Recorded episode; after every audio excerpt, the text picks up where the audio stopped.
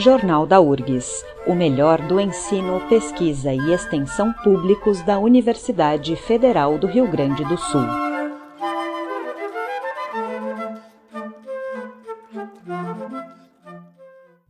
Nesta semana, completamos um ano de atividades presenciais suspensas na URGS. Desde então, funcionam apenas as atividades essenciais e de combate à Covid na universidade, enquanto as demais seguem ocorrendo remotamente.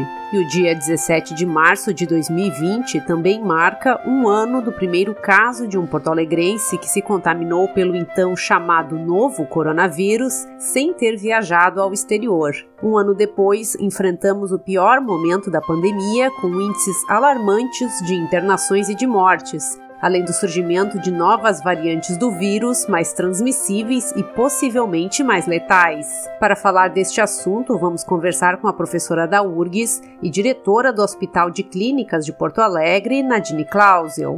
Professora, como foram esses 12 meses de enfrentamento da pandemia? Então, a gente está uh, fechando um ano, né, de, de, de, de, onde foi decretado o estado pandêmico, né, da, da Covid-19, é, e que basicamente aqui no Sul e particularmente em Porto Alegre é, o fechamento das aulas. Então, nesse balanço todo, o que nós temos para dizer, acho que em termos de hospital de clínicas, né, que, que foi um hospital já é, bem no início, quando se soube no mundo né, o que, que vinha acontecendo em fevereiro, janeiro, fevereiro, que o Clínicas, com a sua nova área, estaria uh, potencialmente uh, sendo visto como um, uma, um hospital para enfrentamento do Covid com a área do CTI, né, nova, que tinha acabado de ficar pronta a obra. E, então foram feitos alguns movimentos né, para captar os recursos, e aí fomos ao MEC, fomos ao Ministro da Saúde da ocasião, e, e o Clínicas então uh, conseguiu o recurso de 57 milhões para fazer uh, os adquirir os equipamentos e montar os 105 leitos de UTI.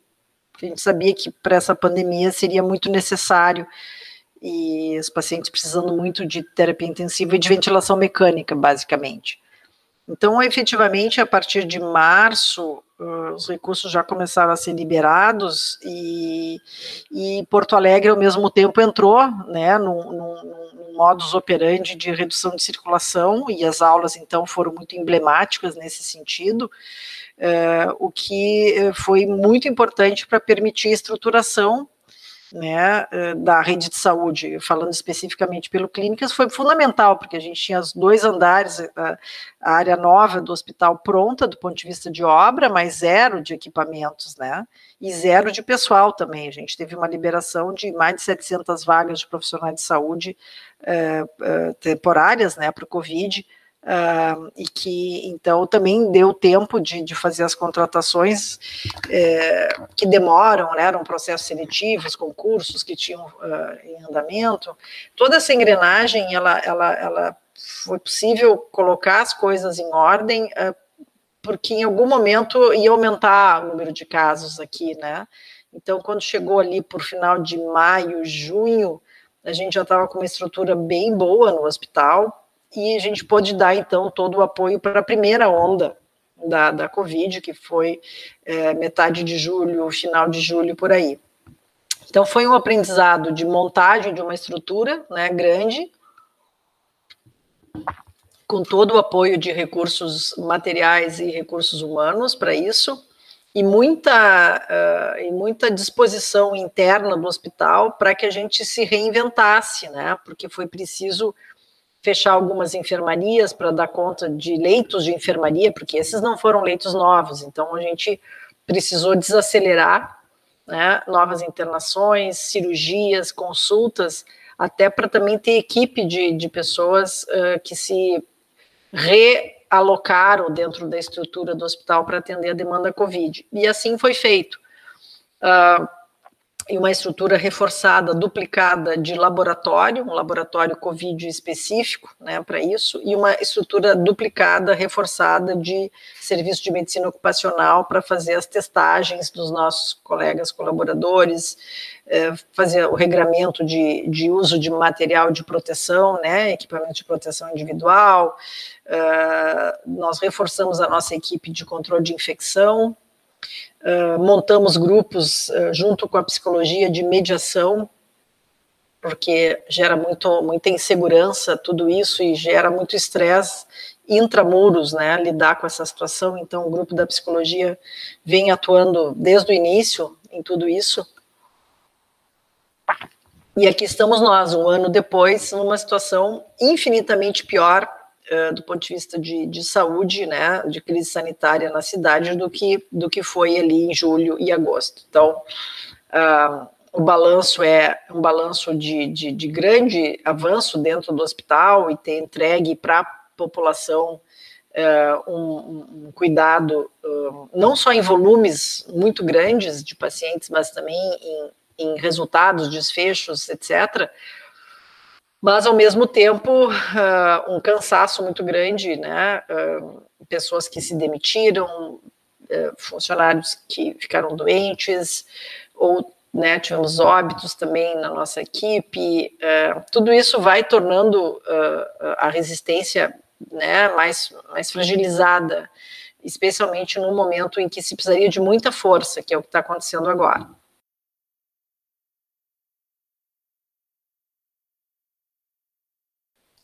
E professora, falando dessa, da, da situação atual, como é que está o Hospital de Clínicas e também desse envolvimento, né? O Clínicas, uh, além dos colaboradores, tem professores da URGS, estudantes da URGS na equipe? Isso, então, uh, é, é, realmente toda, toda a nossa comunidade aqui, que é composta é, de eh, funcionários do hospital, uh, os professores, uh, especialmente da Faculdade de Medicina e da Escola de Enfermagem, Fisioterapia, que estão aqui, né, seus residentes, né, todas essas áreas com residência médica ou residente, residência multiprofissional,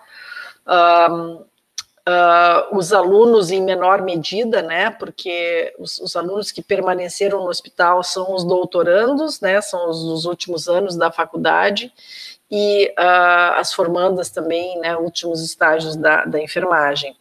Os alunos de graduação, uh, então, são os que mais sofreram, né, com, com, com a suspensão das atividades práticas, que é muito importante na área médica, né, na área da saúde, então aqui vem uma, um legado de perda, né, e que os professores tentaram se superar ao máximo com modelos de simulação, uh, atividades virtuais uh, de todos os tipos, né, para tentar uh, minimizar as perdas.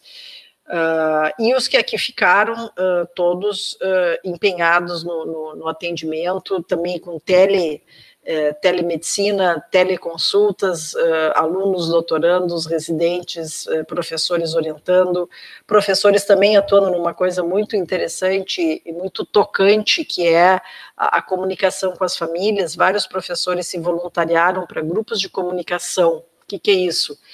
Quando o paciente está na UTI, né, sedado, etc., isolado, não pode receber visita, né? Como é que a família fica sabendo da, do andamento, né? Então, é, é, é, é precisa de muita informação. E para desonerar os intensivistas de ter que passar essa informação detalhadamente para as famílias, uh, um grupo de grande de professores trabalhou e vem trabalhando de maneira uh, assim, voluntária e, e, e abnegada, eu diria, de fazer a mediação de contatos entre as famílias e o que está acontecendo com os pacientes, uh, fazendo, vamos dizer, o um meio de campo entre as equipes assistenciais. Então, efetivamente, é um trabalho uh, uh, conjunto, colaborativo, solidário em, em, muitas, em muitas dimensões e que acho que vai nos trazer aprendizados muito, muito bonitos. Realmente muito importante saber dessas das mais diferentes funções, né, e dessa união de, de esforços para enfrentar a pandemia. E professora, apesar de toda a preparação, né, essa junção de, de recursos e de esforços pra, no enfrentamento da, da Covid, a gente chega agora numa situação limite, não só do hospital, do hospital de clínicas, mas das outras instituições de saúde aqui do, do Rio Grande do Sul e mesmo do Brasil, né? Como é que a população, que recado você daria para a população para também como colaborar para a gente enfrentar esse momento difícil? O que a gente tem repetido em todas as, em todas as oportunidades, e, e nunca é demais repetir, e fica nítido que é preciso repetir, né? Porque a gente está um ano aqui é, numa situação muito pior, né? É preciso repetir que esse vírus, ele é. Uh, como todo vírus, né, ele, ele depende dos contatos para se replicar, né, então o contágio se dá pelo contato entre as pessoas, então a gente tem que evitar ao máximo né, a circulação, evitar ao máximo uh, se aproximar de pessoas, não é, eu não digo nem aglomeração de 5, 10 pessoas, isso já pode ser muito, né, uh, ainda, ainda mais com o grau de virulência uh, que esse vírus está demonstrando, e altamente contagioso. Então, é, isso é uma medida fundamental, diminuir a restrição ao máximo, deixar muito claro que nunca se fez lockdown no Brasil, em lugar nenhum, exceto agora uma cidade no interior de São Paulo, que está fazendo um, um, um lockdown um, uh, até experimental, né, e que já vem mostrando resultados interessantes, mas é uma cidade pequena, não sei nem quantos mil habitantes, então lockdown não se fez no Brasil em, em momento algum, o que se tem tentado fazer é redução de circulação, né? É, reduzindo a, as aulas, e isso, de, isso também tem impacto, né? Mas uh, quanto mais firme for a restrição de circulação, ou mais próximo seria de um lockdown, por exemplo, mais eficiente é a, a, a, o corte do, da, do contágio, né? É, então, esse é um ponto importante, e isso não precisa necessariamente de diretrizes uh, uh, uh, federais, municipais ou estaduais. Claro que tem muita coisa que é da órbita pública para definir o que, que funciona e o que, que não funciona, mas eu acho que tem muitas coisas que são de comportamento, né? E aqui meu recado é para todos e cada um que possa estar nos escutando. Não dependa de um decreto municipal, estadual federal para isso. Entenda que o papel é de todos nós. Né? Então, é evitar né, eh, se encontrar com os amigos, é evitar uh, sair para conversar com, com, pessoas que não são do seu, do, do seu círculo restrito familiar. Uh, isso é um ponto que depende de nós. O uso da máscara ele não tinha nem que ser discutido mais. O uso da máscara tem que ser absolutamente uh, contínuo, né? Em toda e qualquer situação. Toda e qualquer situação. Então, o uso de máscara na rua, uh, fazendo atividade física ou não, né? É chato usar máscara correndo na rua sozinho, é chato. Mas é, tem, uma, tem uma mensagem nisso e é importante a gente manter. A higienização das mãos, uh, evitar de levar a, a, a mão a, ao rosto, uh, é fundamental. Então, lavar as mãos com água e sabão, ou com álcool, ou com álcool em gel, não importa. Importa é, é, é higienizar frequentemente, a toda hora. Isso faz diferença também. Então, são coisas que são de atividades individuais, quando olhando para o coletivo, faz uma enorme diferença. Né? E isso é importante, eh, nós estamos numa fase de aceleração muito grande dessa pandemia, né, eh, com o sistema de saúde eh, esgotado, né, a gente também tem que considerar que quando, quando a gente se desloca ou quando uh, se vai para uma estrada, né? Ah, não, eu vou para eu vou para casa da praia ou eu vou para casa não sei aonde. Bom, pode ter um acidente, né? E aí vai precisar de hospital e não vai ter UTI, né? Então, tem que ter muito cuidado, tem que pensar, porque não existe espaço nos hospitais. Eu falo de dentro de um hospital que é o maior hospital uh, uh, Covid uh, né, atualmente, um hospital público que está absolutamente abarrotado de gente grave. Né? Então, com cirurgias eh, eh, sendo canceladas, é, prejudicando, na verdade, né, outras doenças que não estão conseguindo ter o atendimento. Então, é cada um fazer uma reflexão e não ficar é, necessariamente dependendo desse ou daquele uh, decreto para que a gente tome uma atitude mais solidária de cuidar. Tá certo, professora Nadine. Muito obrigada pela entrevista. Muito bem, muito obrigada pela oportunidade. Jornal da URGS, uma produção do Departamento de Jornalismo da Rádio da Universidade. Apresentação e edição de Mariane Quadros.